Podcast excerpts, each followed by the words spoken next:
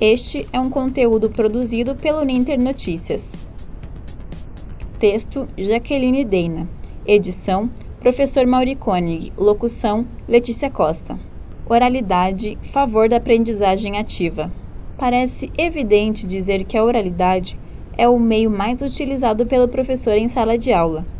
Mas até que ponto esse recurso é explorado de forma a promover a educação efetiva? Para a tutora dos cursos de Pedagogia e Letras da Uninter, professora Luciana Zateira, que promoveu na jornada acadêmica uma oficina sobre metodologias ativas, é possível unir o uso da oralidade e mediação para que o aluno tenha uma aprendizagem ativa, ou seja, com participação e não somente tradição. Abre aspas, professor escreve, aluno copia, fecha aspas. O modelo de sala de aula invertida, em inglês Flipped Classroom, adotado pela Uninter, faz parte dessas metodologias ativas e tem mudado a maneira como os estudantes assimilam o conteúdo, tornando comum a prática e a aplicação em sala.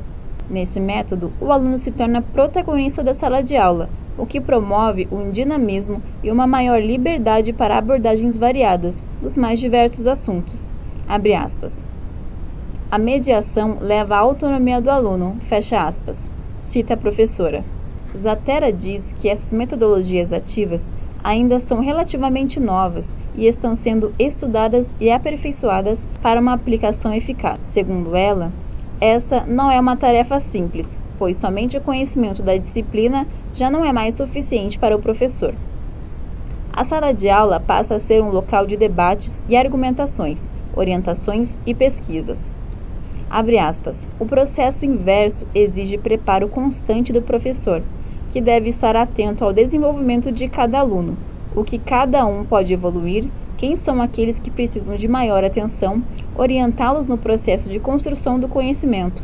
Fecha aspas. Afirma: o aluno chega ao ensino básico sabendo se comunicar de uma forma clara e eficaz, ainda que de uma maneira informal. O papel da escola, bem como do educador, é estender essa comunicação ensinando o uso de outros ambientes além do familiar. A professora diz que a oralidade não recebe essa importância dentro do âmbito escolar e a criança não é ensinada a usar a fala em outros contextos. Isso é repetido ao longo dos anos, inclusive ao chegar no ensino superior. Para ela, é importante que o professor faça o bom uso da oralidade de forma a mediar o processo de aprendizagem e não somente promover um discurso que é recebido de forma passiva pelo estudante, como sempre foi ensinado.